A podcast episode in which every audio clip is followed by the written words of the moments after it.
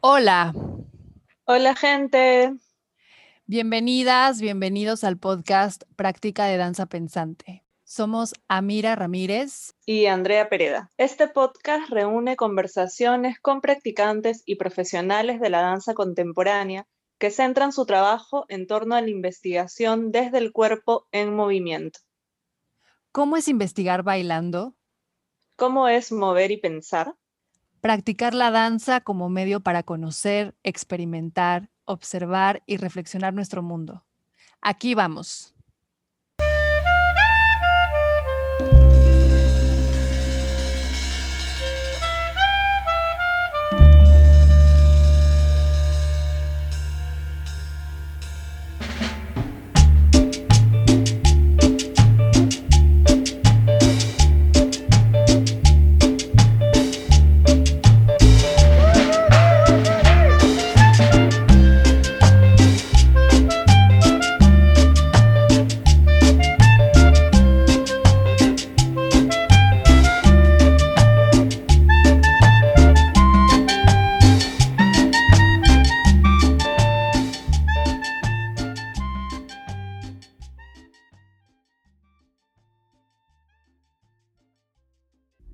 Hola gente, bienvenidas, bienvenidos al tercer episodio del podcast Práctica de Danza Pensante. En este tercer episodio tenemos la alegría inmensa de estar acompañadas de una super maestra, Karen de Luna. Eh, Karen es bailarina, coreógrafa y docente artista y educadora ambiental interesada en el cuerpo, el movimiento y la naturaleza. En el 2010 funda el colectivo Proyecto Al Margen y en el 2013 el programa de entrenamiento Talleres al Margen. Actualmente Karen radica en Guadalajara, donde continúa desarrollando diversos proyectos en colaboración con otros artistas y organizaciones. Bienvenida Karen, gracias. Bienvenida Karen. Hola, hola. Gracias por la invitación, un placer aquí charlar un ratillo.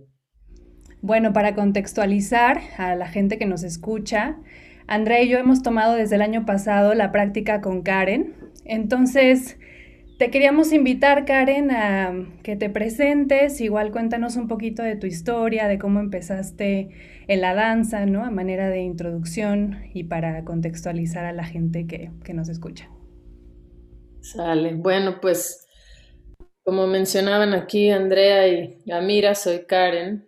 Mm, cada vez es más difícil encontrar una definición que pueda como que ser lo suficientemente expandida o amplia para lo que siento que ha sucedido, sobre todo en los últimos años. Creo que hay un momento donde uno se reconoce más como bailarina o se reconoce más como practicante de alguna disciplina en específico, pero creo que en los últimos años me he sentido más como un Frankenstein de diferentes cosas y me he dado cuenta del valor que tiene esto también. Eh, si bien sí me reconozco prioritariamente una persona interesada en el movimiento, interesada en comprender el mundo a través de moverme, a través de la práctica, pues sí, de la danza y de todo lo que gira en torno a moverme, cada vez me interesan otras cosas que se vinculen con esto. O sea, es decir, ya no nada más me reconozco como una bailarina, sino también me reconozco como eh, una persona que vive y habita el movimiento también desde la vida normal, no nada más desde este, una práctica artística, ¿no? Em, creo que mm, el inicio de mi interés frente a esto, yo ya no sé si, si a veces uno es consciente de cuándo inician las cosas a veces, como dice Diego, mi pareja, hay inicios invisibles, o sea, es decir, que algunos de ellos se deciden y otros son como más resultados de casualidades o de variables que atraviesan la vida.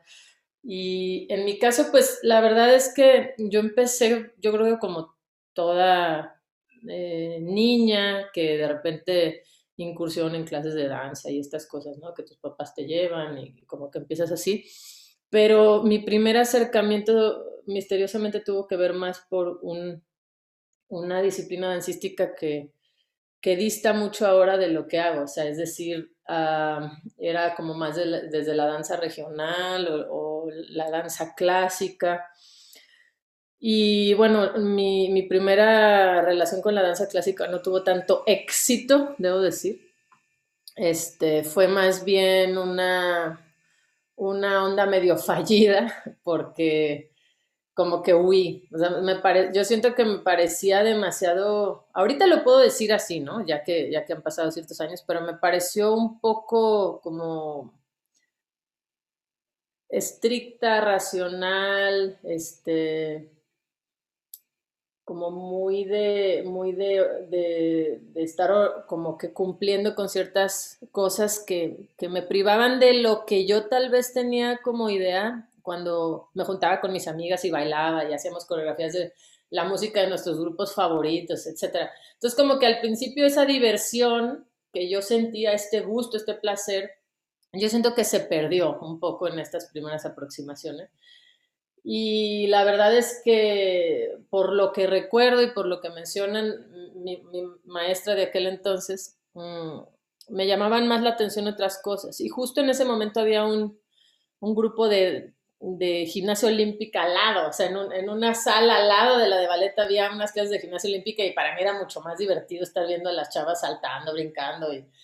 Entonces eh, me escapaba de las clases de ballet. Entonces sí, empecé como todo un, viaje a través de, de, como que una relación con la danza muy extraña, porque si bien la dejé por un tiempo y estuve en la gimnasia olímpica y luego como que tuve una crisis en ese momento en el que, pues como que la danza eh, dejó de aparecer en mi vida, pero en la gimnasia había como esta cosa de demasiada exigencia y aunque me gustaba, yo detecté que mi vida ya no era tan disfrutable de nuevo. Y creo que hay ciertas personalidades que empiezan a asomarse eh, con, ciertas prácticas que pues, no son tan positivas.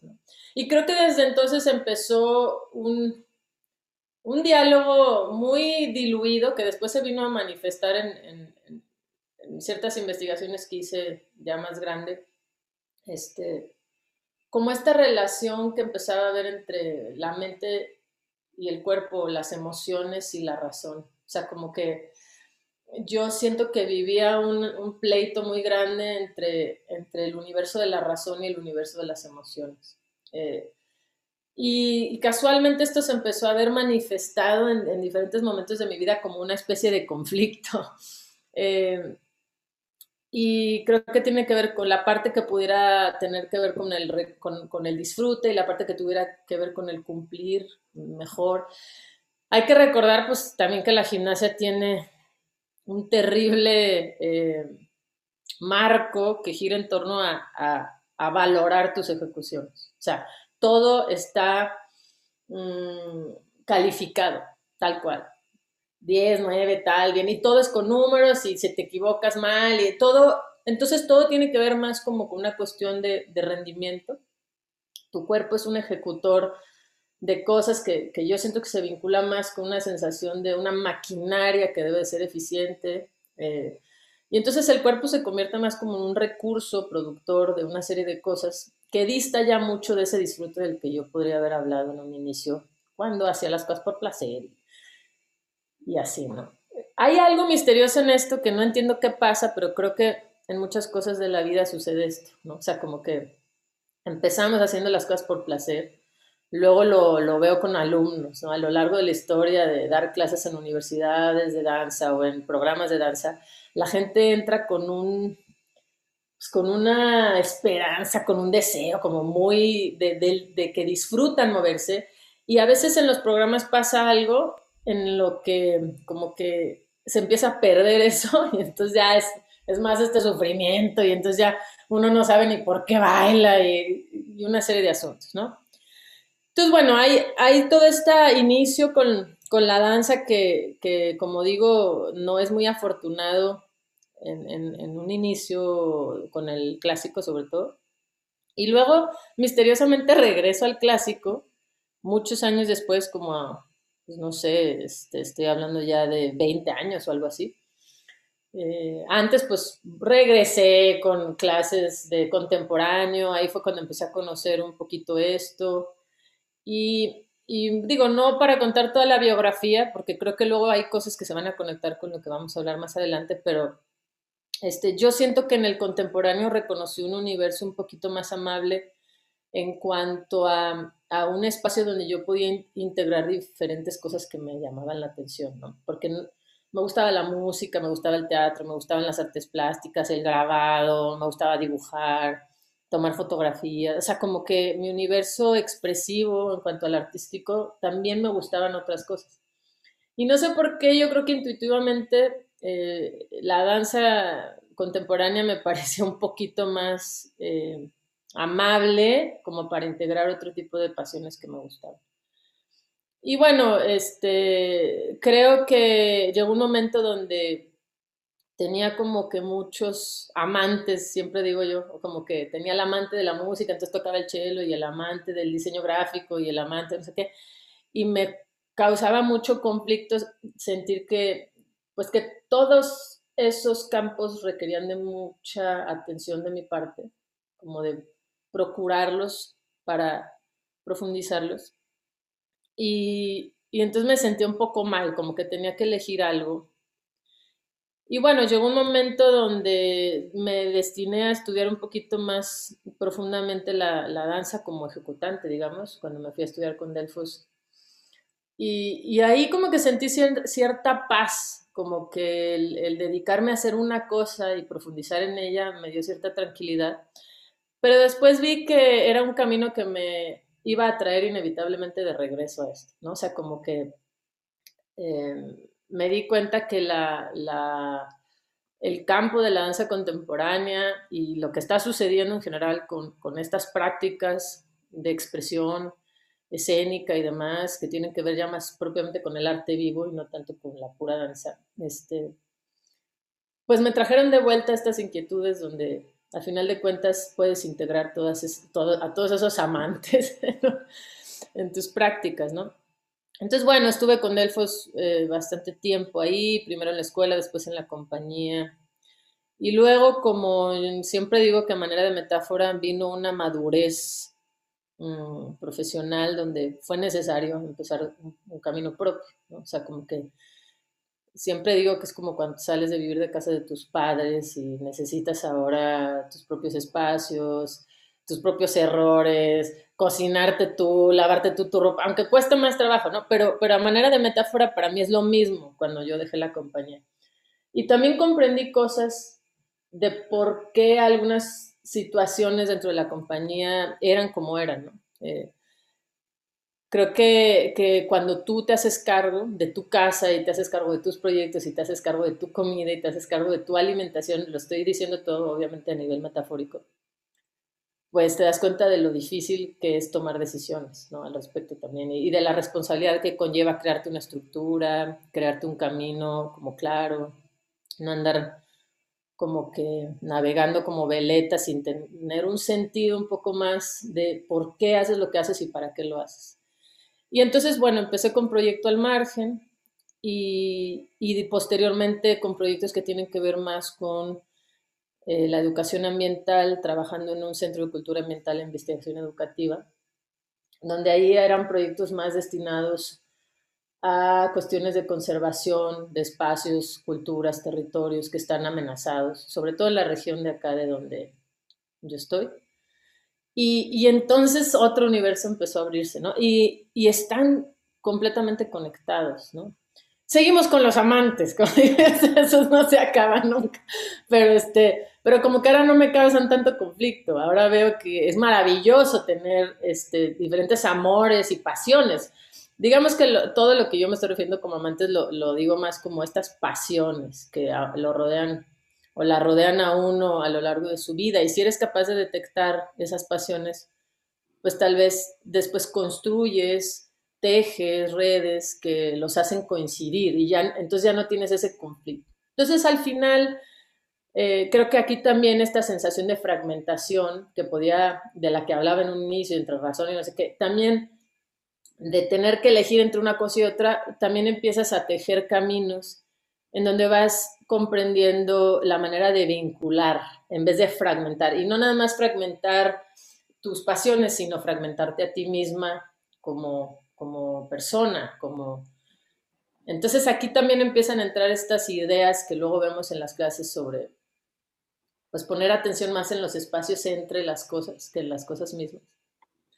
Y bueno, al final de cuentas, pues sí, ahorita podría decir que soy sí, una artista escénica que le interesa el movimiento y que le interesa vincular, vincularse con otras disciplinas donde, donde, donde mi universo del movimiento no solo se enriquezca del universo del movimiento, sino también de otras cosas que me hagan ver el mundo desde un lugar diferente.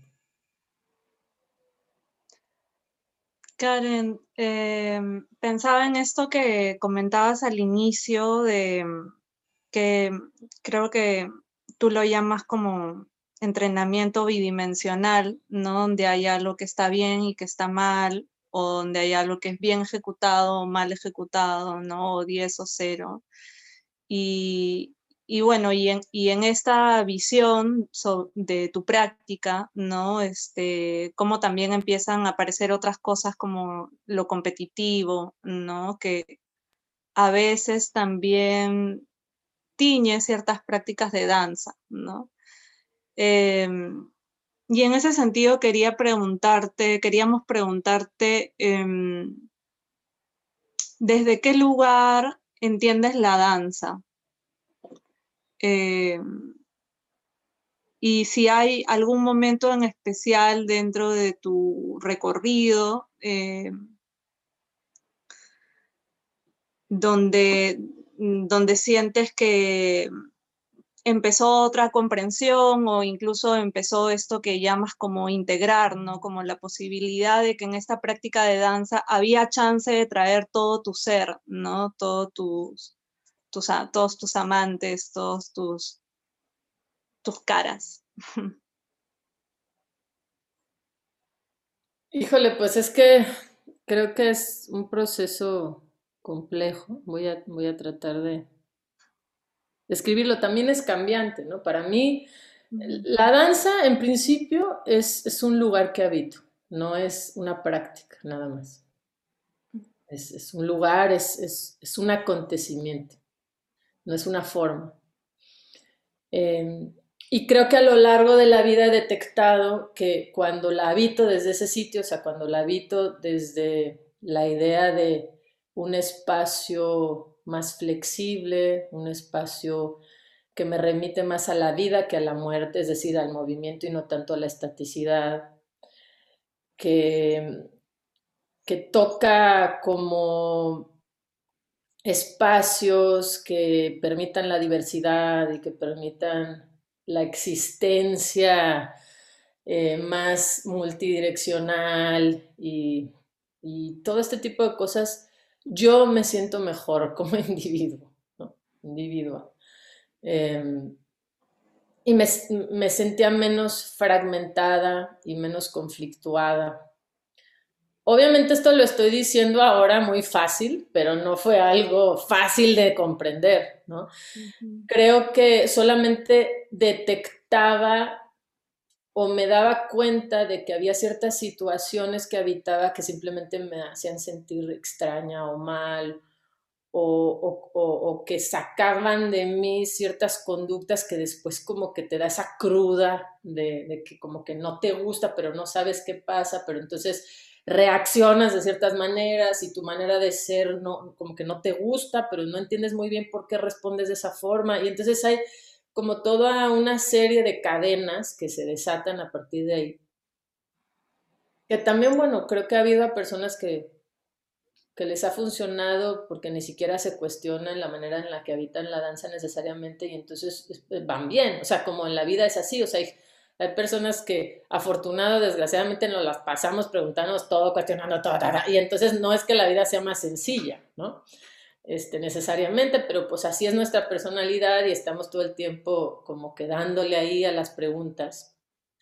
Pero también como decía mi mamá de broma, de chiquita, yo le decía, es que ser consciente es muy difícil, porque la vida es muy difícil cuando haces conciencia de las cosas, o sea, como que te cae el 20 de algo, te hace como de mencionábamos hoy en clase, mira, o sea, lo hace presente cuando te das cuenta de algo.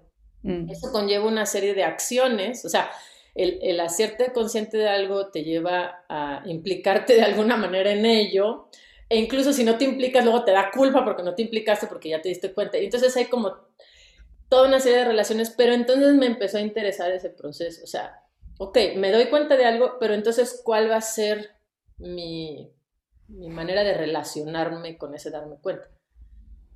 Eh, me va a generar un conflicto, me va a generar una posibilidad. Este, y entonces, bueno, les decía que mi mamá decía que también estaba la opción de vivir como vaca, o sea, ahí pastando y que nada te, que no hay pedo, ¿no? O sea, y tranquilo y también, si quieres, va, llégale. Este, este, pero, pero entiendo que, que, en la vida hay como una serie de situaciones que, que nos pueden llevar a una gran ansiedad. Una de ellas, por ejemplo, es la incertidumbre creo que también con el tiempo me he aprendido a relacionar mejor con la incertidumbre.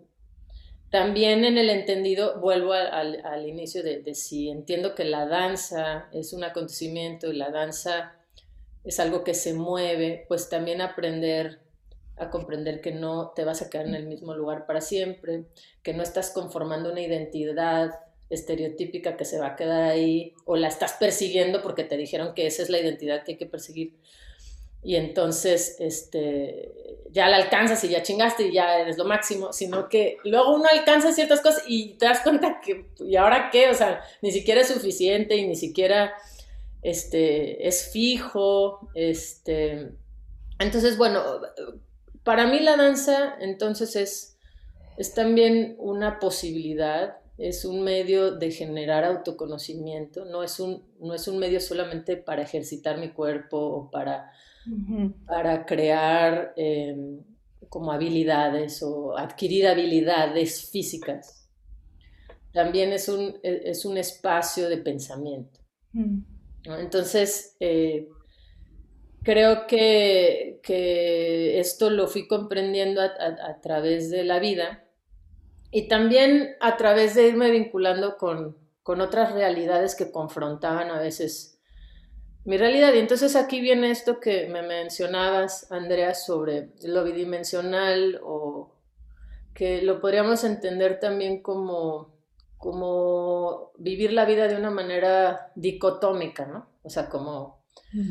Este, creo que ahorita con la maestría me quedó todavía más claro esto, que, que, a lo largo de la historia de mi vida había yo estado inmersa en ciertas situaciones que me habían forzado a evitar esa dicotomía como si yo tuviera que decidir entre blanco o negro. Y un ejemplo muy simple es, es la historia de mi familia, por ejemplo. ¿no? Mi, mi papá es un ex cura, este, que se, salió de cura para casarse con mi mamá, y mi mamá es una atea ferviente. Entonces, este, hay una realidad donde tú pareciera que tienes que decidir entre A o B, como si solo existiera la realidad A o solo existiera la realidad B. Y yo creo que en mi historia está muy introyectada esta, esta cuestión de que ambas realidades pueden coexistir y como diría mi mamá, primero es el amor que la ideología. Este, y, y, y, que no necesariamente tienes que ser blanco o negro, sino que hay muchas tonalidades de grises que te permiten comprender el mundo de una manera un poco más amplia. Esto lo pongo como ejemplo porque creo que a veces no volteamos a ver lo que nos pasa en la vida que después nos hace ser de una manera o, actuar de una manera. Y creo que en algún tiempo de mi vida yo me enfrenté a las cosas así, o sea, desde esta como angustia de que tenía que decidir entre A o B, ¿no? Y he creado mis, mis propias formas para relacionar esas realidades. Mm. Aunque a final de cuentas yo, bueno, me, reconozco más como una persona atea, ¿sí? Pero, pero comprendo muy profundamente el mundo de, la gente creyente que, que, porque lo viví en mis propias carnes, ahora sí, ¿no? Y tengo muy cercano eso. Entonces puedo ser empática. Y creo que aquí aparece una palabra que es sumamente importante de que a veces nos asusta que, al ser empáticos con alguien que es distinto a nosotros ya nos convertimos en esa persona, ¿no? Creo, creo que simplemente nos da la posibilidad de, ser un poquito más eh, flexibles, mucho más amorosos, empáticos, etc. Entonces, eh, estas prácticas, Andreas, dicotómicas, etcétera, pues también mm, creo que empezaron a no hacerme mucho sentido.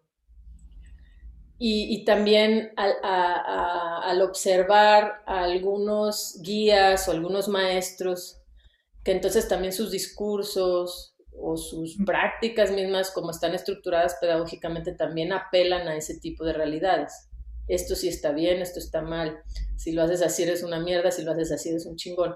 ¿Por qué? Porque entonces también empiezan a mermar sobre, sobre como la percepción personal de cada persona como cómo se, cómo se valoran a sí mismas. Y también empieza a ver como, como que te roban la posibilidad de que la práctica la hagas porque tú la deseas hacer y entonces la empiezas a hacer para cumplir con las expectativas de terceros. Y entonces hay como esta persecución de realidades ideales preexistentes que te impostan, que te ponen ahí y, sufres mucho, sufres mucho porque entonces como que nunca llegas, ¿no? O sea, siempre te falta algo, este, que si no tienes empeine, que si no subes las piernas, que si no. Y claro, eso también depende, creo que es muy importante decir, depende de, otra vez, del, del tipo de universo que quieres generar a través de la danza. Si quieres ser un bailarín clásico que quiere bailar en la Compañía Nacional de eh, Londres, pues entiendo que esta sea una realidad que, que quieres perseguir. Pero si empiezas a ver que esa realidad, o sea, lo que yo quisiera nada más es, es puntualizar qué tanto a veces nos paramos a detener eh, nuestras prácticas y observar si realmente la manera que estamos habitando esas prácticas nos hace sentir bien como personas. O simplemente este, estamos persiguiendo como caballos desbocados algo que nos dijeron que es lo que debe de ser, no lo que tú consideras que es lo que debe ser para ti. Y si es así y puedes lograrlo y estás contenta o contento con eso y lo disfrutas, qué bien. Eh, eso ya, o sea, no, no es que esté mal. Creo que esto es muy importante decir, no es que esté mal que alguien se quiera dedicar al clásico. Yo adoro el clásico, ¿no? O sea, también me gusta. No es que esté mal que alguien quiera, este, eh, tomar cierto tipo de prácticas, no. A mí lo que me interesa más es que creo que lo que hay que observar y puntualizar son los procesos que habitas mientras lo haces. Cómo te estás relacionando contigo misma, si esas prácticas te están fragmentando de ti misma y del mundo, de los demás, si te están haciendo cada vez más individualista, cada vez más este, competitivo, como decías Andrea hace rato. Este, entonces, quiere decir que el, enfoque de tu práctica no está, según yo, donde debería de estar que es en la investigación, en el, autoconocimiento, en la búsqueda de, otras posibilidades, sino en algo que apela mucho más a lo que yo creo que el sistema en el que vivimos nos ha, hecho creer que es lo chingón. Entonces, creo que ha ido por ahí, ha ido por ahí mi, mi búsqueda. Karen, eh, escucharte también me resuena esto del entramado de identidades, ¿no? Que va construyendo esa identidad que tú también llamas como el yo otros o esa no fragmentación entre quien tú, quien tú eres y, em, claro, ese vínculo con todos esos entramados, esas historias, esas, eh, esas personas, esos acontecimientos que, han sido parte ¿no? de esa construcción eh, o de esa no sabes, la palabra construcción no me encanta, pero como, como ese camino, ¿no? Que vas, que vas, que vas llevando. Y me gusta cómo también eso se va reflejando en tu manera de, como tú dices, habitar la danza, ¿no? Habitar la danza y también reconocerla como práctica, em, práctica de conocimiento, práctica de, de exploración, de investigación. Entonces, pues sobre esta línea de la identidad como un constructo, como una formación, digamos, colectiva, en donde constantemente estamos en este proceso de vincularnos y de reconocer al otro también como parte de quienes somos y lo otro, ¿no? También no solamente como la, persona, sino todo el, entorno, otras maneras de, vida que también nos motivan y nos inspiran a, pensar, a reflexionarnos en relación a... Me, me lleva como a preguntarte o a quizá explorar un poco más esta relación que tú presentas entre los procesos de vida y el proceso, digamos, de la práctica de la danza, ¿no? ¿Cómo es que se encuentran y cómo es que tú los empiezas a reconocer como parte de una enteridad, ¿no? De una, de una integración. Creo que la, la cuestión tiene que ver más con, con el proceso de registro. Creo que en clase hemos hablado de esta cuestión de notar, señalar y registrar cosas que viene, eh, esto no es algo mío, esto es algo que viene de un maestro de Diego, que habla mucho de un proceso en el que constantemente eh, en la práctica eh, hay que estar notando, señalando y registrando cosas, porque lo que no registramos muchas veces se pierde o ni siquiera nos damos cuenta de hacerlo presente, volvemos como al inicio de la plática. Pero mm, creo que lo que me permitió darme cuenta de todo esto sí fue meterme a este clavado de sistematizar todas esas, esas experiencias. Y, y, después ya no sabes qué es primero, si el huevo o la gallina, ¿no? Y, en, en, el proceso de la construcción de, de mi investigación en la tesis de maestría, creo que una de las cosas que me empujó a quererla hacer fue eso. Llevar a cabo un, un proceso que me permitiera hacer esta sistematización de, de mi vida a través de la danza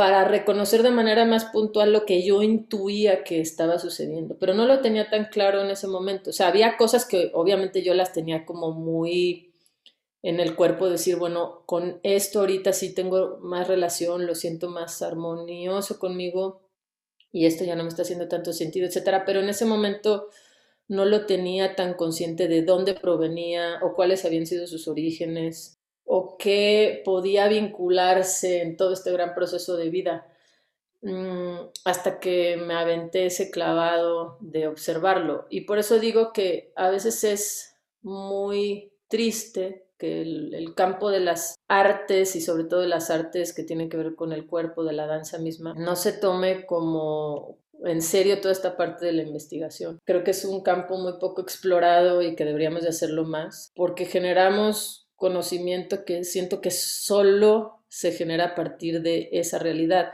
como un doctor la generará a partir de su disciplina o un biólogo la genera a partir de su disciplina, porque ponemos el cuerpo de una manera distinta en esas prácticas, porque nos relacionamos con los otros, con nosotros y, y todo esto de una manera distinta, porque sí, porque cada disciplina es la gran riqueza que tiene, que tiene una manera de existir en estos aspectos, ¿no? De cómo te relacionas tú con lo demás, con el mundo, que arroja una serie de circunstancias que me parece sumamente valiosas.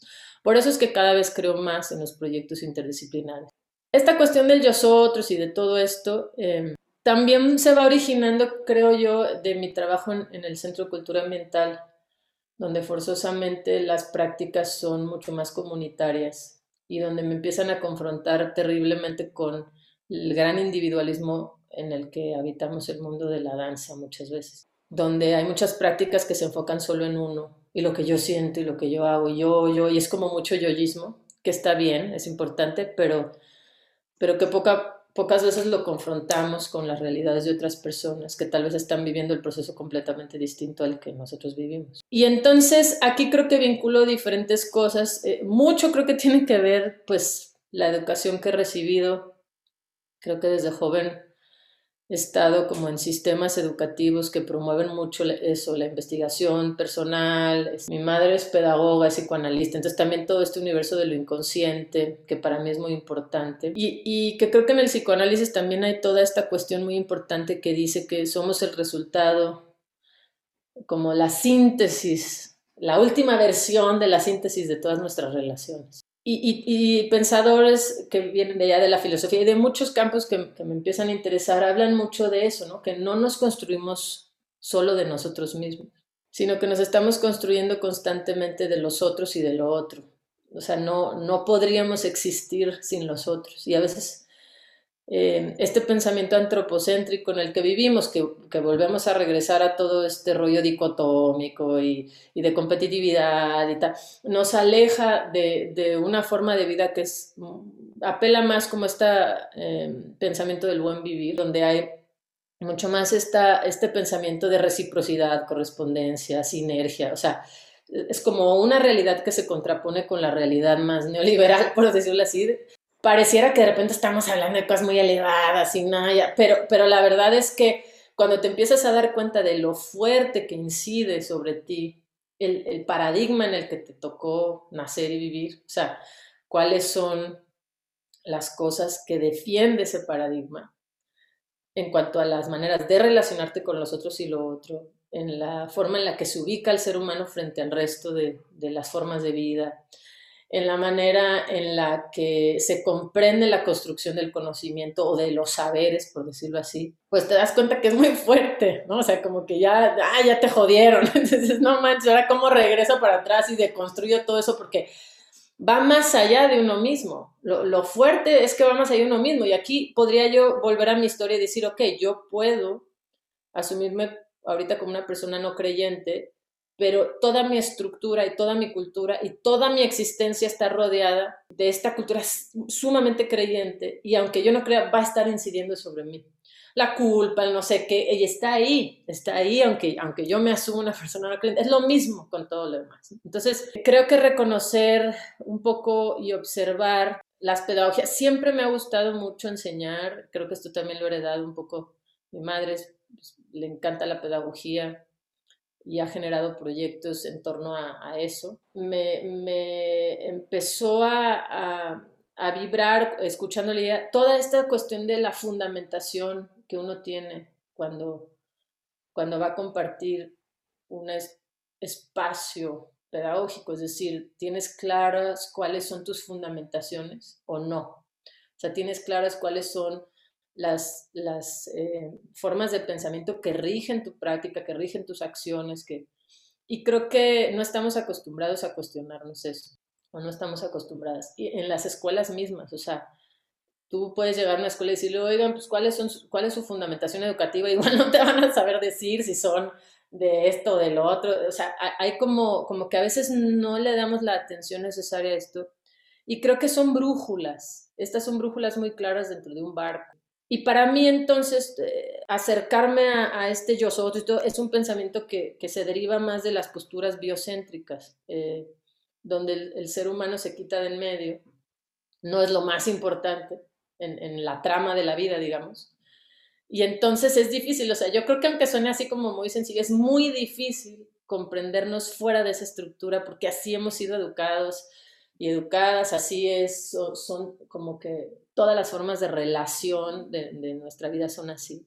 Y entonces creo que sí hay eh, como que una serie de asuntos fuera del, universo de la danza que, me empezaron, que, desde pequeña, pues de estar oyendo ahí a mi mamá, taca, taca, taca, y que esto y que lo Entonces como que creo que sí incidieron profundamente en mi manera de ver las cosas.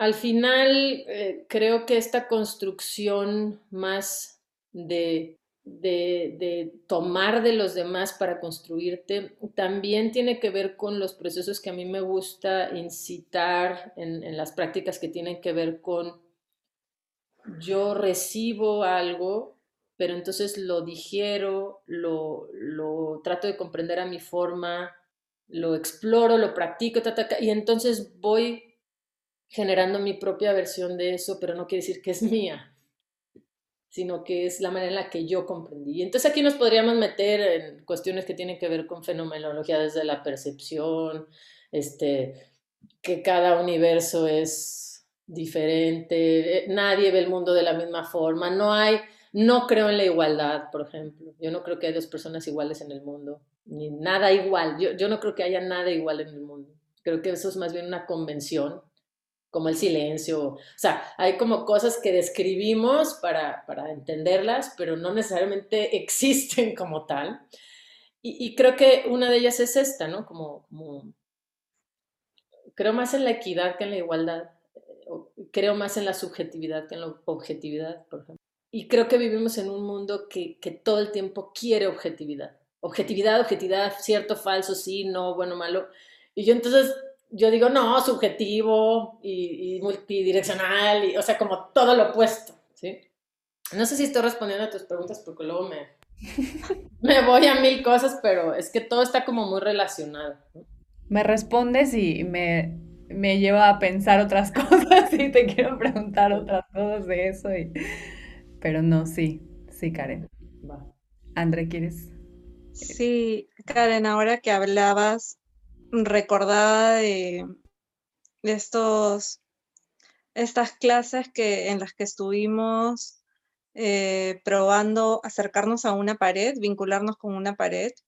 A la par de esto, asible con el cuerpo y de relación con la pared, ¿no? En base a una serie de consignas, tú nos pedías que nos invitabas a pensar en cómo habitábamos el conflicto. Con Amira lo comentábamos estos días previos al, al podcast, ¿no? Como, como en, tu clase, en la clase de Body Time, sentíamos como cómo se vinculaba directamente como la, práctica de danza con, con, con, la práctica de vida, ¿no? Como al toque estabas relacionando y reflexionando y este, y, comprendiendo y preguntándote varias cosas que ya no solo pertenecían al campo de la danza, si es que hay algo que solo pertenece al campo de la danza, ¿no? Como, como nos traías esa, esa invitación a, a, a vivir ahí todo, ¿no? Este, y bueno, y en base a eso queríamos como ir entrando a la improvisación, y como en la impro, así a nivel eh, bien singular, como yo sentía que era una cocina. Sentía que era como ese lugar donde de pronto estaba ahí puesto todo, estaba este, lo, propio, lo, lo, vincular, este, lo otro, ¿no? Este, y, y como en ese hacer, ese mismo hacer nos iba devolviendo harta información de varias capas, incluso seguras que, eh, seguramente algunas que todavía no caen, ¿no? Em, y, nada, y queríamos como preguntarte por eso, como, ¿cómo así propones eh, tu práctica de improvisación? ¿Qué, ¿Cómo comprendes este espacio? Ahorita que hablabas, como que se me venían varias cosas a la mente aparte de, bueno, el tema específico de, la práctica de la improvisación. Hace rato Amira preguntaba que, pues, qué cosas de repente eran las que habían sido parteaguas como para entender. Creo que una de ellas muy contundente fue cuando me acerqué a las prácticas de artes marciales, específicamente del aikido, porque me encontré con una práctica corporal que era totalmente distinta a la que yo estaba acostumbrada. Y justo de ahí adopté varios principios que tienen que ver con cuestiones de esta práctica activa, esta práctica donde ahora sí que la práctica hace que la experiencia empiece a desarrollarse y no tanto la persona que te dice cómo debes de hacer las cosas y después lo copias, sino que te presenta una situación que después tú tienes que habitarla y resolverla desde tus posibles. Al principio fue muy frustrante para mí, porque en el aikido, por ejemplo, el, sensei o... Sí, el sensei lo, lo que hace es mostrar la práctica, tú observas, pero no haces nada. Eso era muy difícil dentro de mi experiencia, porque yo estaba acostumbrada a que mientras marcan, pues tú ahí como que vas calando cosas, este, y acá era muy complejo, era como, había que ver y él te explicaba y era como toda la parte teórica, por decirlo así. Y de repente, ok, a practicar. Entonces la gente se para, agarra una pareja en ese momento y además van rotando. Y tienes que hacerlo, pero no tienes ningún referente, no, no tienes nada tangible más que la explicación que te dio el maestro. Y es muy bonito porque el diálogo de saberes empieza a ser mucho más tangible, pero en una organización muy horizontal. Es decir, a veces te toca practicar con principiantes y a veces te toca practicar con los que son ya cintas negras y dobles cintas negras y así. Y todo se transmite a través del cuerpo. No se habla. No, no te está diciendo tu compañero, mira, es que ahora tienes que mover la mano así. Todo se transmite a través del cuerpo y de las acciones del cuerpo. Empezó a ser muy particular, o sea, ahí sí esto de la pared era literal, o sea, yo, no sabía qué hacer, no tenía idea de, de para dónde, era un, una práctica completamente distinta a la que yo estaba acostumbrada. Este, y esto me empezó a enseñar mucho el valor de ser dueño de tu propia práctica. O sea, tú vas a desarrollar ciertas estrategias que te van a ayudar, aunque no me gusta mucho la palabra estrategias, pero bueno, este, como tus procesos, tú vas a tener que ir decidiendo cuáles son los procesos que te funcionan para ir encontrando esos resultados. Y es muy claro ahí cómo empiezas a señalar cosas para registrarlas y entonces volverlas a probar y volverlas a probar. Y es mucho esta cuestión de prueba y error, prueba y error, pero no, no pasa nada, o sea, no es grave si no te sale. Y de repente cuando menos cuenta te das, ¡Fua! ya estás arrojando a un compañero y dices, ¿cómo sucedió esto? Y entonces ahí el valor de la práctica, o sea, de lo que es realmente la práctica, tomó mucho sentido para mí.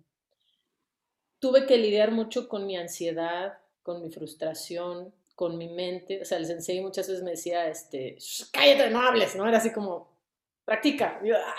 así como que ya no sabes Entonces, bueno, creo que el aikido fue muy, muy importante y también porque en sí mismo el aikido es, un, es una práctica en la que se habla mucho sobre cómo no estamparte con algo. Literal en la práctica con el cuerpo y mentalmente también. Entonces, eh, el sensei siempre decía, el cuerpo es un reflejo del estado de la mente, el cuerpo es un reflejo del estado de la mente. Todo el tiempo nos estaba como insistiendo en esto y en, y en diluirnos frente a los conflictos y no confrontarlos y entonces chocar con ellos. En el aikido eh, lo que es muy bonito es que la, la teoría, digamos, todo lo, la filosofía y la práctica están íntimamente relacionadas, ¿no? son congruentes y coherentes. Y entonces yo creo que eso también me empezó a, abrir este cuestionamiento de qué tan congruente estaba siendo yo entre mi manera de pensar la danza y cómo la estaba enseñando. Creo que eso fue fundamental. Y empecé a observar, o sea, ya era así como que de repente me traumaba cuando escuchaba ciertos maestros con ciertas frases y decían, ¡Oh! o sea, ya era como, ay, yo aprendí eso, pero esto es totalmente dicotómico, es horrible, ¿no? Y empezaba a sufrir, ¿no? Como, de, que ya también empiezas tú a hablar y hasta te das cuenta de cómo tu discurso apela a una realidad o a otra. Así, tal cual. Entonces creo que el aikido fue muy importante en esto, también, también porque me llevó a, una relación también de, como de una circularidad muy amable. Eh, es una danza también, pero desde otro lugar.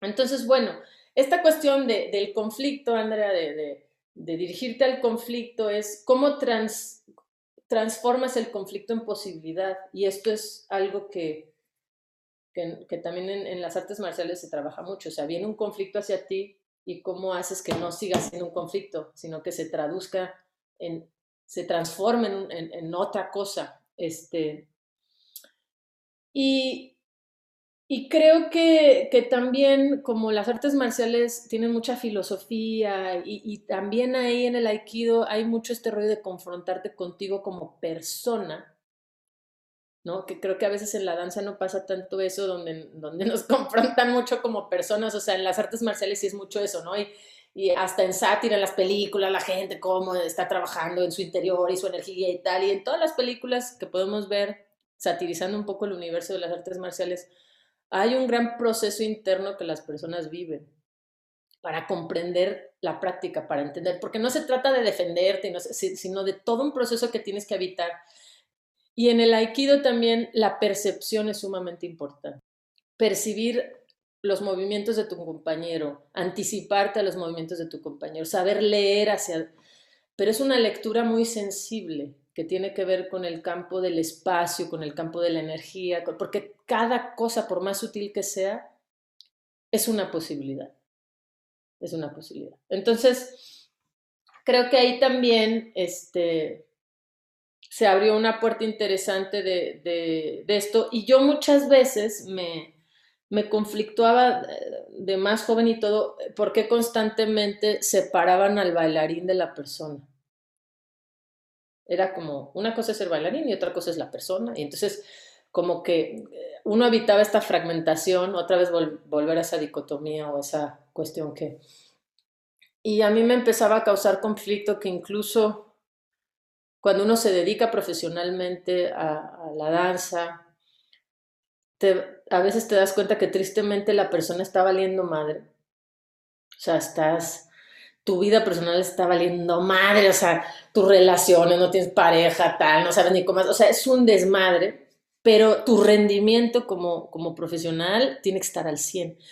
Pero entonces no hay manera de sostener eso y empiezas a sufrir una especie de fragmentación interna porque una cosa sin la otra no subsiste, no, no se, es que no se puede. Pero eso nos demandan de alguna manera en este mundo moderno. No es culpa de la danza, quiero decir, necesariamente. Este, entonces, esta, esta fragmentación de, danza y vida eh, creo que también impide observar esas riquezas que después son las que a mí me parecen muy interesantes observarlas dentro de la práctica de la improvisación.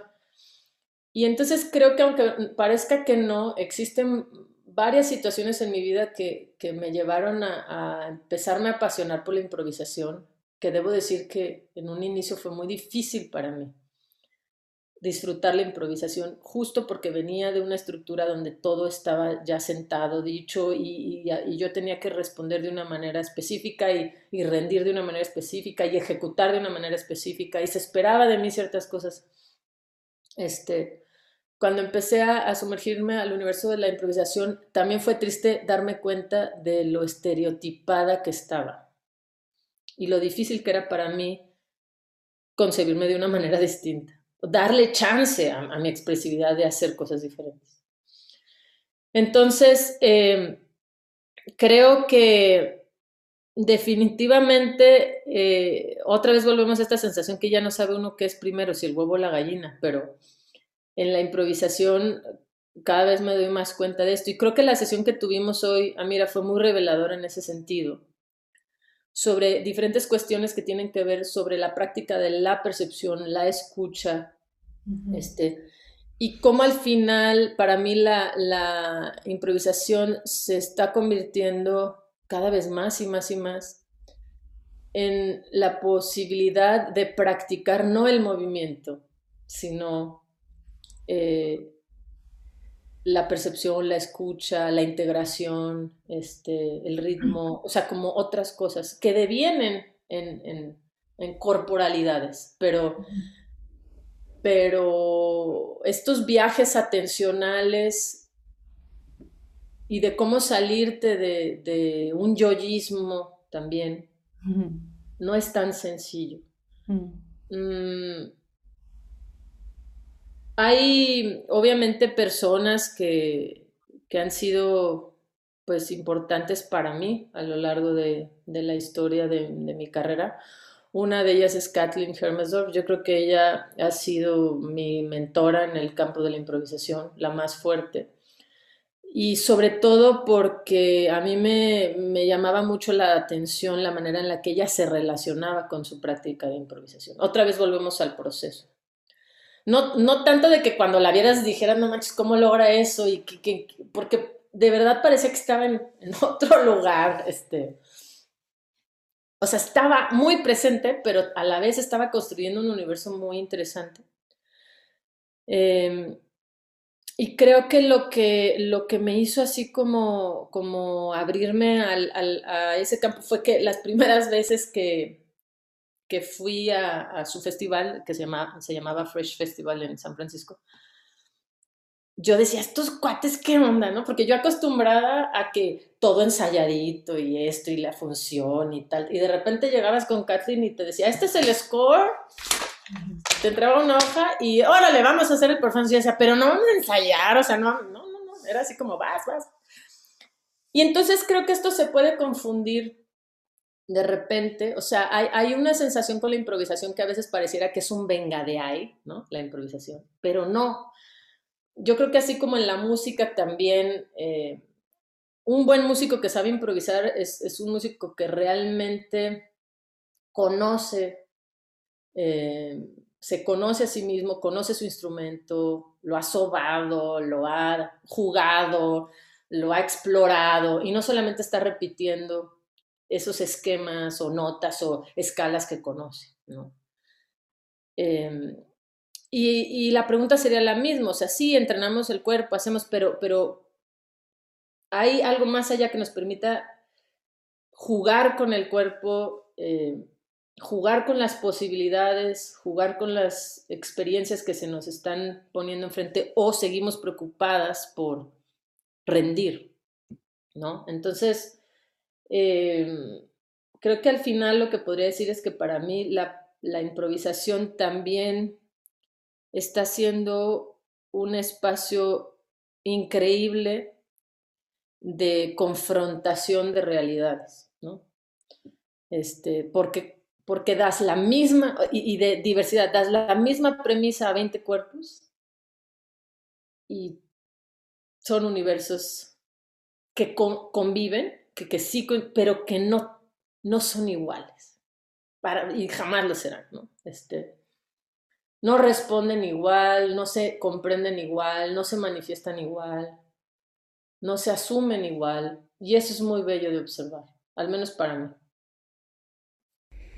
Sí, la improvisación como espacio para la pregunta, ¿no? Para la búsqueda. Eh, justo esto que cuentas de entrar en diferentes dimensiones de, de la corporealidad, ¿no? Que también es una de las palabras que nos has compartido en, las clases y que también ha resonado un montón con nosotras y la hemos platicado un montón también como que cuál es, qué es, como qué, qué, está significando, ¿no? Cada día eh, esta corporealidad, cuál es mi corporealidad y...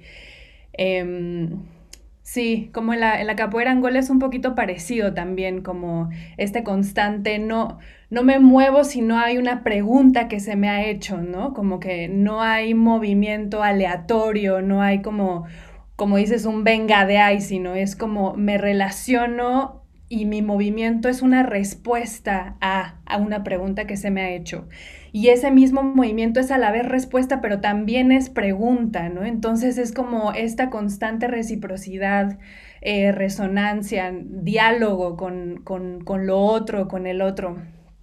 Em, yendo un poquito hacia esta cuestión de la investigación, como a este momento en el que tú nos cuentas que fue al sistematizar toda esta experiencia, ¿no? Como sentarte, escribir, pensar, reflexionar, ir, viajar al pasado, traerte de vuelta al presente, em, en este proceso de tu tesis de maestría que nos compartiste y que, bueno, fue hermoso leerla también, eh, poder ver cómo es que se fue, fueron dialogando los diversos discursos, las diferentes voces que decidiste plantear ahí, ¿no? Cómo también nos cuentas esta historia de cómo al inicio te dejaste llevar por las mareas académicas tratando de proponer un proyecto que no resonaba tanto con lo que tú realmente o lo que tú quizá hubieras em, sentido como más, em, más, más tuyo, ¿no? Más, más propio de tu experiencia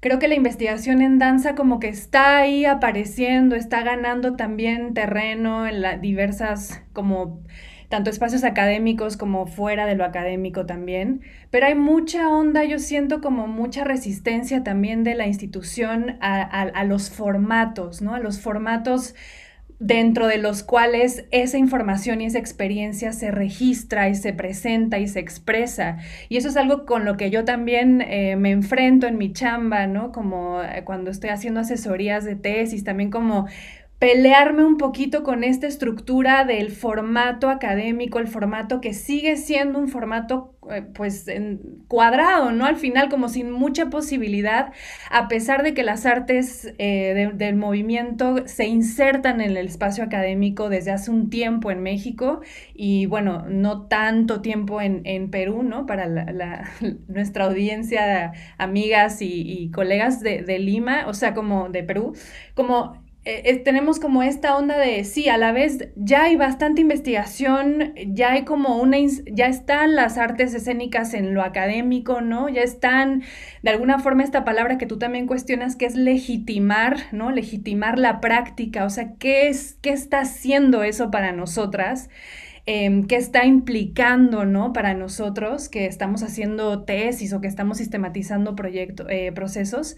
Entonces, algo que, bueno, nos gustaría como platicar y que quizá nos platicaras un poquito más, ¿cómo es que esta metodología que tú eliges, que es la autoetnografía, o que te invitan a elegir, ¿no? Tú, eh, eh, em, te, te presentan como una posibilidad, eh, por un lado, claro, la autoetnografía te permite encontrarle un espacio, darle un espacio a la subjetividad, a la emoción, al sujeto, ¿no? Como también una persona eh, con el conocimiento de lo que habla, como experta en su propia vida.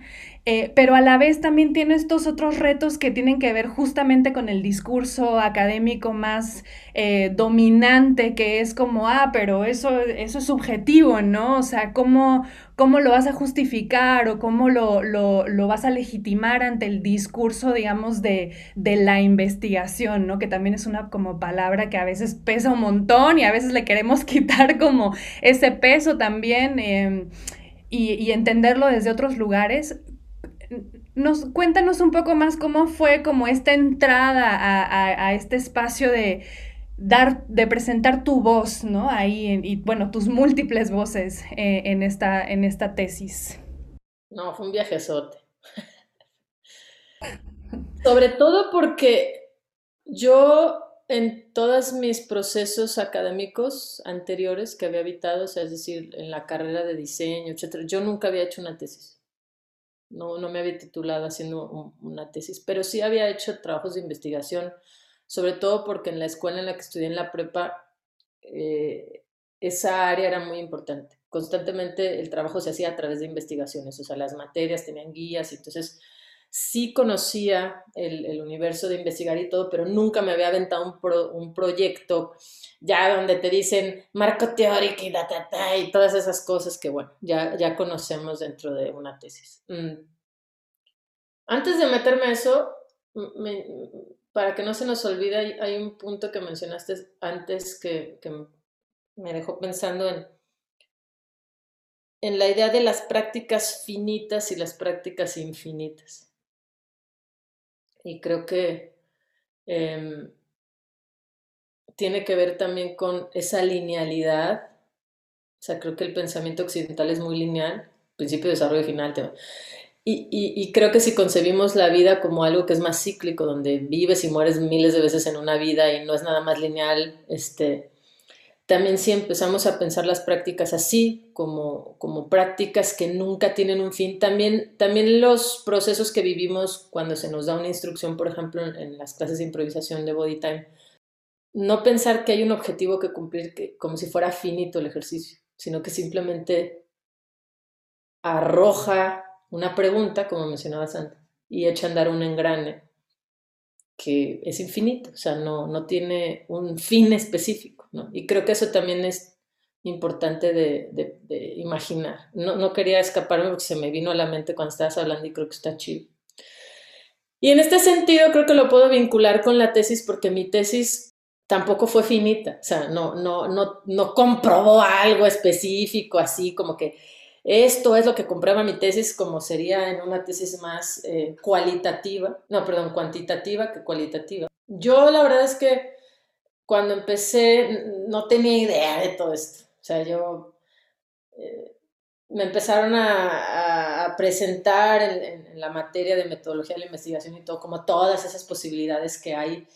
Y ya después hasta me reía de, la coordinadora de, de, la maestría, le decía, ¿por qué cuando nos presentan todos los tipos de metodologías que hay, ¿por qué no viene la autoetnografía ahí? ¿Por qué me lo dices cuando ya acabé mi protocolo de test, cuando ya me aventé todo el numerito y de repente me sales con que existe este método y no me lo presentaron dentro de todo el proceso que habité, ¿no? Este, y creo que es porque, como ella me lo dijo, si te vas a meter a hacer una investigación en el... O sea, yo te estoy aventando, me dijo, un reto, porque no es fácil. La autoetnografía creo que es, es una metodología bellísima pero que, que si tú estás insertada en un campo demasiado dicotómico, demasiado estructurado y todo, les va a encantar hacerte pedazos, porque ellos no entienden otra forma de realidad, no la entienden y aunque se las expliques, no la van a entender. Lo bonito de la educación ambiental es que precisamente eh, cuestiona las formas de pensamiento. Entonces estás en un campo bastante amable, donde incluso dentro de la maestría también había personas que se inclinaban más por procesos un poquito más este, cuantitativos y así, y otras personas que se inclinaban más como la coordinadora de la maestría hacia, hacia estas nuevas propuestas. Y a mí me encantó como reto también porque me parecía también congruente con lo que yo sentía que me estaba sucediendo a mí, en, en mi propio universo.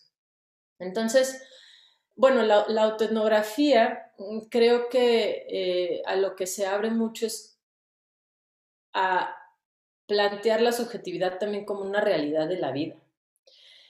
Y, creo que no a mucha gente le gusta aceptar que no hay absolutos en la vida, o sea, que no, y que no hay garantías y que no, no hay verdades de, así absolutas que esto es y no hay de otra manera. Eh,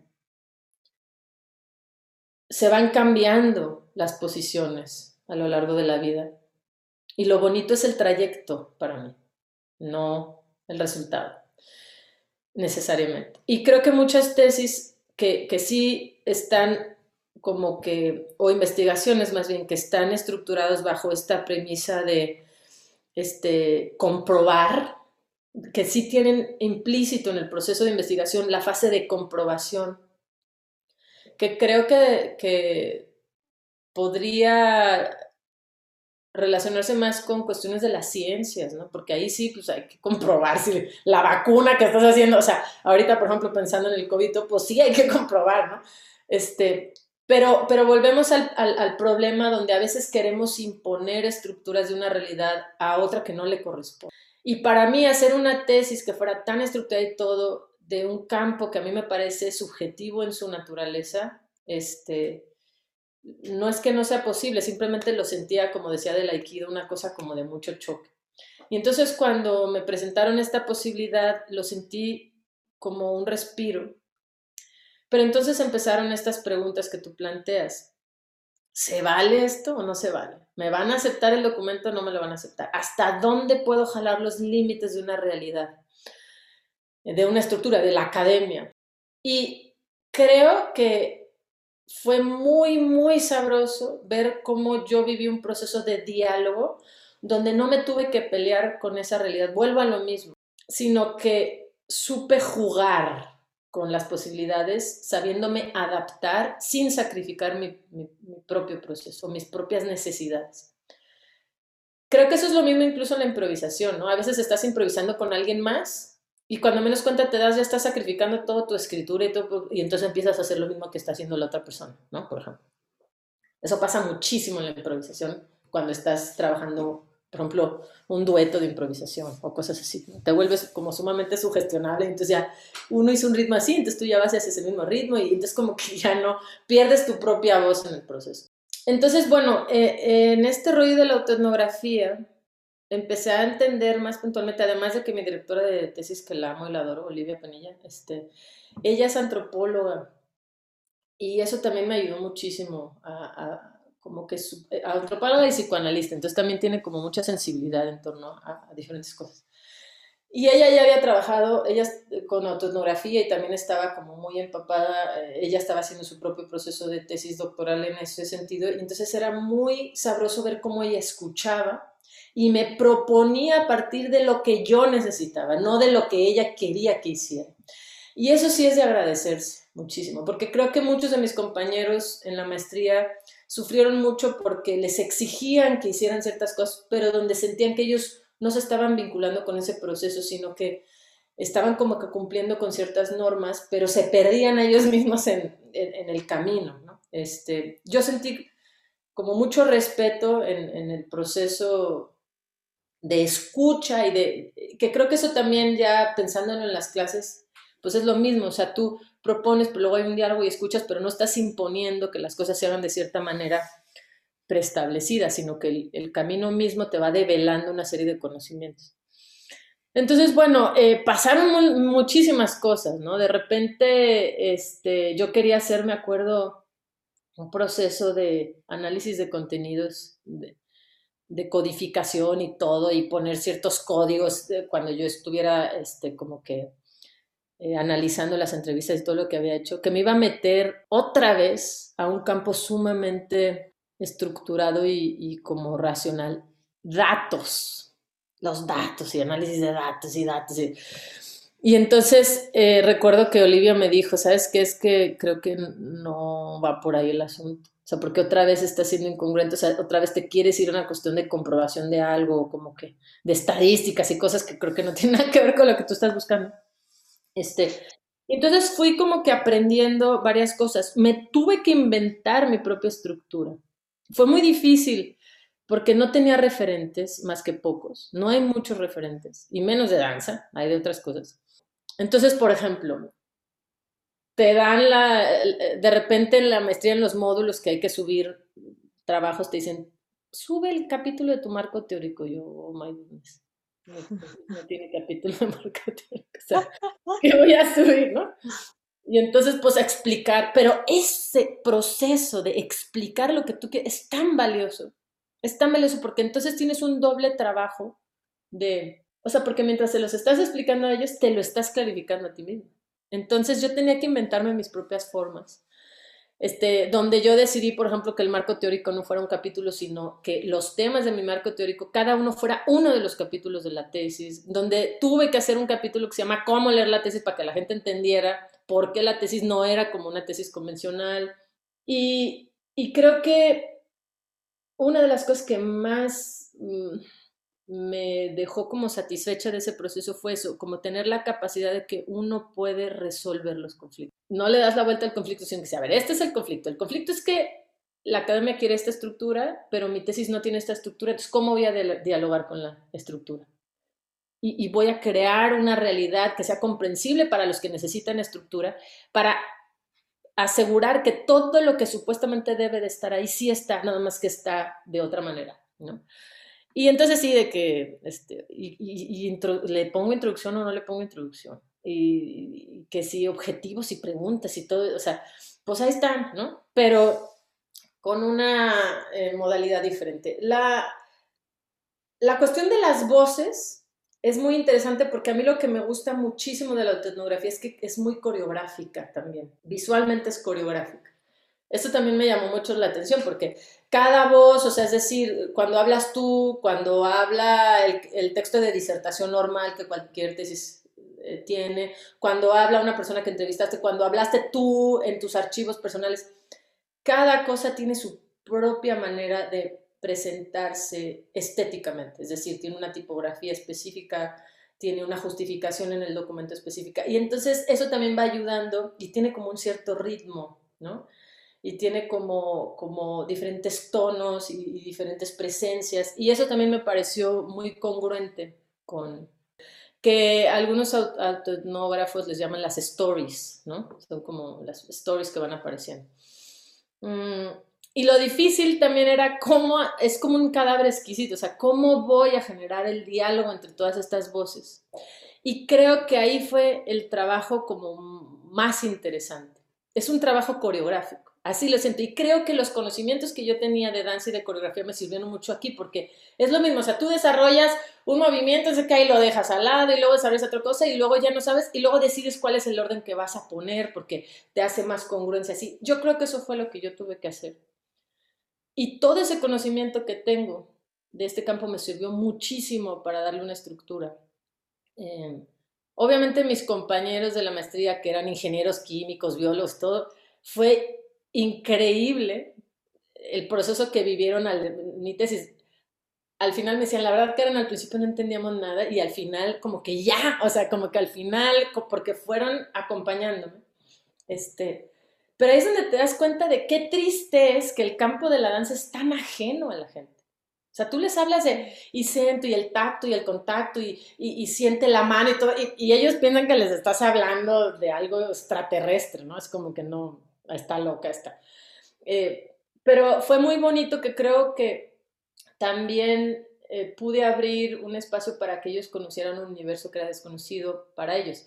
Y aquí me gustaría puntualizar algo muy importante que es que dentro de este campo de la investigación y todo, creo que tenemos una responsabilidad muy grande que es que necesitamos acercarle a la gente, acercarle instrumentos, materiales, todo, que les haga comprender más nuestros universos, empatizar con gente que no va, danza, pero que pueda comprender cómo cómo se vive una experiencia desde acá. Y por eso es que es importante generar contenidos, generar instrumentos, generar cuestiones que, que nos permitan también ser comprendidos y dejar de ser los de allá y los de acá, ¿no? Hace falta mucho trabajo en ese sentido, muchísimo trabajo. Y también dejar de separar esta idea de que la danza solo es para los que bailan, sino que todo mundo tiene derecho al movimiento y todo mundo tiene derecho a estar en contacto con sus cuerpos y, y en la educación debe de haber cada vez más una presencia de, esto, de, este tipo de procesos. Eh, Karen, pensaba en, esta, en esto último que nos contabas de, de tus compañeros de maestría, ¿no? Como diciéndote, hoy al principio como no sabíamos en qué estabas. Y lo relacionaba con este viaje también que propones en clase como de lo mecánico a, lo discursivo, ¿no? Cuando de pronto como empieza a construirse un discurso, ¿no? Y, y, también en relación a, esto de los procesos como cíclicos, ¿no? De que nada es como, bueno, este, lineal. Em, para irnos acercando hacia el final, em, pensaba también en este, en este acompañamiento que habías tenido con tu asesora de tesis, ¿no? Y, y cómo estas, em, cómo este em, ejercicio, esta tarea de, de escribir había, te había demandado como una reflexión muy profunda, ¿no? Sobre tu, tu hacer Em, te queríamos preguntar también sobre tu ejercicio docente. ¿Cómo es que sientes que acompañas el proceso de, tus alumnas en esta, también en estos procesos de, reflexión, de cuestionamiento, de, búsqueda? Mm, con Olivia creo que algo que fue muy importante es que dentro de toda esta subjetividad ella supo, identificar ciertos instrumentos que, que permitieran también arrojar o que yo mostrara sobre todo en toda la parte biográfica, porque al hablar de etnografía, pues estamos hablando de una parte que tiene que ver más con lo etnográfico, que es más el contexto y, y como la cultura donde está inmersa la persona que está abordando esa investigación este, todos estos actores que están implícitos en ella. Y, está la parte autobiográfica que quizás es la más compleja de sacar a la luz, sobre todo cuando el investigador es el sujeto de investigado, ¿no? Este, el investigador es el sujeto investigado. Entonces, eh, recuerdo que cuando empezamos a sacar la información de los diferentes instrumentos que, bueno, fueron como ya mencioné, entrevistas a algunas personas específicas dentro del campo de la danza y de, pues del universo este. Em,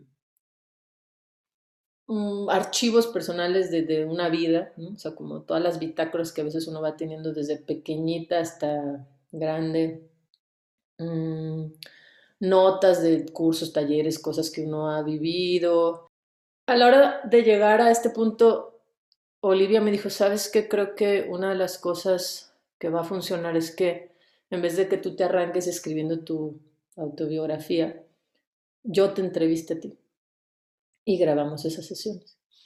Un poco también para que eh, fluya la conversación y no haya tanto esta respuesta tan racional que sería ponerte a escribir sobre tu propia historia. Esto también se me hizo muy bello porque me relacionó mucho con las prácticas psicoanalíticas y creo que ahí el hecho de que ella fuera psicoanalista fue importantísimo porque sabía exactamente a veces qué preguntar para seguir abriendo ciertos campos y, también como que generar una, generar una, eh, una conversación en donde yo no hiciera tanta trampa, por decirlo así, eh, un poquito más en el sentido de arrojar intuitivamente parte de mi historia. Entonces, creo que ahí Olivia jugó un papel muy, muy importante en ese sentido. Y entonces al ir observando después, o sea, algo que tú dices, ¿no? Pero luego entonces te toca hacer la transcripción de todo aquello que dices. De nuevo. Eh, ya esa pequeña transcripción empieza a ser un viajezote, ¿no?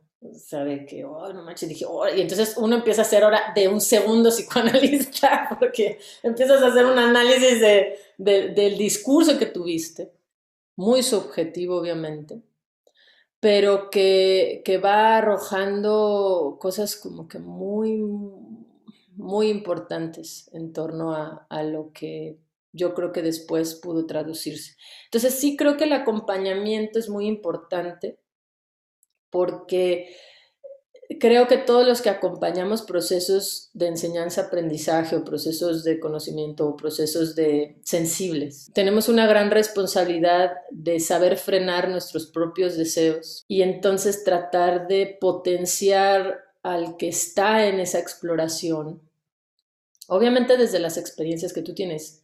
Entonces tiene que ver más con que mi experiencia está tratando de compartirse contigo para ver si te sirve de algo para tus propias experiencias y no mi experiencia se está anteponiendo a la tuya y está anulando a la tuya para hacerse válida. Y ahí creo que eh, cada vez más los, procesos de, de enseñanza-aprendizaje y el acompañamiento que a mí me gusta dar mm, tiene que ver más con no validar o invalidar lo que alguien hace, es decir, cada vez que se empieza o se termina una práctica, no dar como el dulcecito a la gente y decir, bien, lo hiciste bien chido, este, sino quizá abrirle más preguntas, como decía Mira, porque esto es interminable. Y, creo que también es una gran responsabilidad y, de, de, asumir, más que responsabilidad, es de gran valor creo que es, de ser muy valiente, que este, en este acompañamiento uno se presente como un ser frágil y vulnerable, no como una persona que tiene todas las respuestas y que tiene como que todo descubierto y que tiene todo resuelto. Porque como les digo yo a veces en la práctica, esto yo nunca lo he hecho y no sé qué va a pasar, pero me da curiosidad, vamos a probarlo. Y es gracias a esa interacción y gracias a estar observando qué está sucediendo entre todas, entre todos, y, entonces arroja estas preguntas que dice Amira y entonces dan ganas de ponerlas en práctica. Entonces el acompañamiento, eh, creo que en las prácticas de improvisación es un poco más simple que en las prácticas donde tal vez hay estructuras fijas o fraseos o cosas como que ahí siento que inevitablemente hay ciertas expectativas de cómo ejecutar la frase de una mejor forma, más eficiente, etcétera, que me encanta. O sea, yo si doy una frase de piso, pues sí, haces tu frase de piso y te encanta ver cómo los, los cuerpos van resolviéndose mecánicamente y todo esto. Pero en las clases de improvisación creo que, como dice Andrea, traspasamos el universo de lo mecánico para entrar en el, en el universo de la escritura y de las realidades corpóreas, que al final de cuentas son las que al menos yo busco y procuro que se manifiesten, ¿no? ojalá se manifiesten estas, estas poéticas corpóreas, no tanto las eficiencias mecánicas. Y entonces es cuando, cuando creo que si, si podemos encontrar un diálogo, yo, creo que es lo mismo como cuando vas con un psicoanalista, a veces te vibra y sigues yendo, y si no haces clic ya no vas porque no se hizo el match y no, es, creo que pasa lo mismo un poco en este tipo de procesos. Hay gente que puede entrar a la clase de body time y decir, ¿qué es esto? Guácala, no, yo no entiendo nada de lo que está pasando, esta tipa está loca. Y hay otras personas que les puede estar abriendo una serie de asuntos que creo que también tiene que ver con momentos de vida, con procesos, con situaciones, con cada quien donde está y está bien. Entonces, creo que va por ahí, Andrea, el, proceso de acompañamiento tiene que ver más con, con un yo también estar ejerciendo una práctica de observación todo el tiempo y de permitirme seguirme cuestionando frente a, las cosas que me van compartiendo todos los cuerpos y también tratar de puntualizar cosas que voy observando de cómo es cómo al menos yo percibo que está viajando la atención de la manera que de las personas que están ejecutando lo que estén ejecutando. Si si puedo darle ciertas señales porque son ciertas señales en el camino nada más.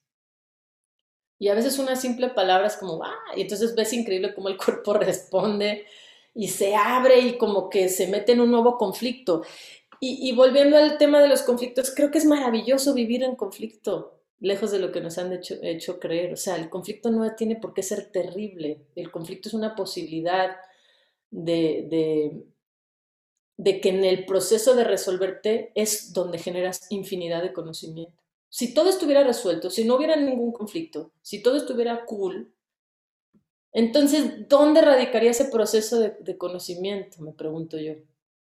Eh, entonces creo que está padre dirigirse hacia el miedo, como decía, me decía Laura Ariz una vez, una, colega, este, es bueno dirigirse hacia el miedo, es bueno este, no darle la vuelta a los conflictos, ni mental ni corporalmente. Y acompañar a las personas en, eh, un poco en, en, ese proceso que no es sencillo. Hay gente que le toca fibras muy sensibles, hay gente que la frustra muchísimo, hay otras que sí logran divertirse, hay otras que se quedan en what, en pausa, o sea, hay como toda una serie de, procesos que se viven. Y también permitir que cada quien viva su tiempo. Como decía hoy, bueno, igual a veces los ejercicios se presentan con cierta velocidad, pero luego también dejar claro que cada quien puede después habitarlos, o sea, si tú asumes tu propia práctica, esos ejercicios después los puedes habitar y entonces le das una hora a una sola premisa y ahí pues date, ¿no? Este, pero ¿qué tanto decidimos hacer eso? O solo cuando nos dicen lo hacemos. O solo el tiempo que nos dieron para hacerlo es el que yo lo puedo. O qué tanto asumimos esa práctica y decimos, a ver, yo me quedé con estas preguntas y qué pasa si de aquí a la otra sesión que nos veamos, pues yo me arranco ahí y me quedo haciendo una de las premisas, ¿no? Em, la investigación, pues a final de cuentas, el proceso y no solo el resultado. Es difícil, es muy difícil.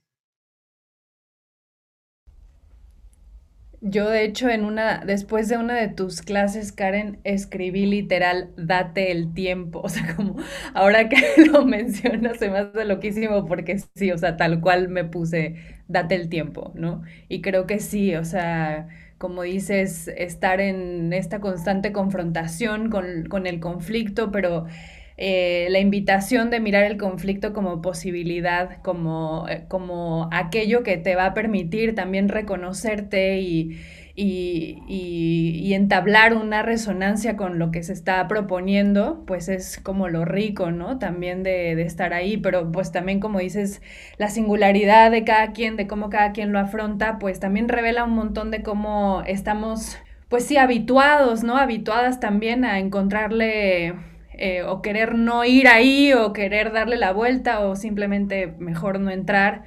Y bueno, creo que ha estado como también muy interesante ser parte de, ese proceso, ¿no? Junto con Andrea ahí contigo en la práctica.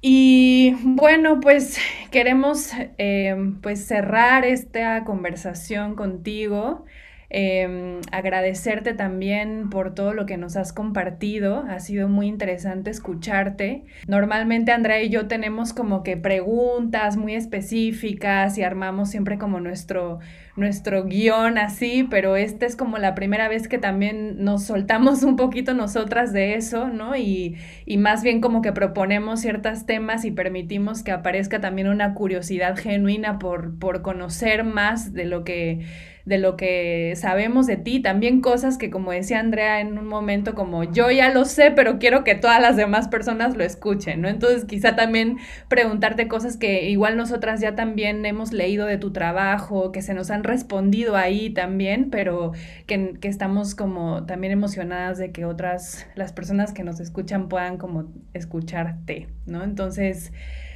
Pues con esto cerramos este tercer episodio del podcast. Eh, muchas gracias, Karen. Gracias, Karen. Y pues sí, ya, discúlpeme, pero pues es que tenía que ser rara la estructura porque si no... oh, buenísimo que contigo inauguramos esta nueva forma de entrarle al, podcast, también a las preguntas, a la conversación. Ha estado increíble escucharte. Eh, y, bueno, también invitar a las personas que nos escuchan eh, a, a, conocer el proyecto, a escuchar también los otros episodios que hemos que hemos hecho también con otras creadoras, bailarinas, investigadoras en danza y pues contentas de continuar también el proyecto. Eh, vamos a dejar también en, el, en la descripción del podcast Igual el link para tu proyecto de Proyecto al Margen, también el de Arc Dance y todas eh, las colaboraciones que también estás teniendo en otros espacios para que las personas que quieran entrar a tus prácticas o conocer un poco más tu trabajo puedan tener acceso a eso. Entonces, bueno, ahí dejaremos la info. Y pues con esto cerramos y muchísimas gracias a todas, todos por escucharnos.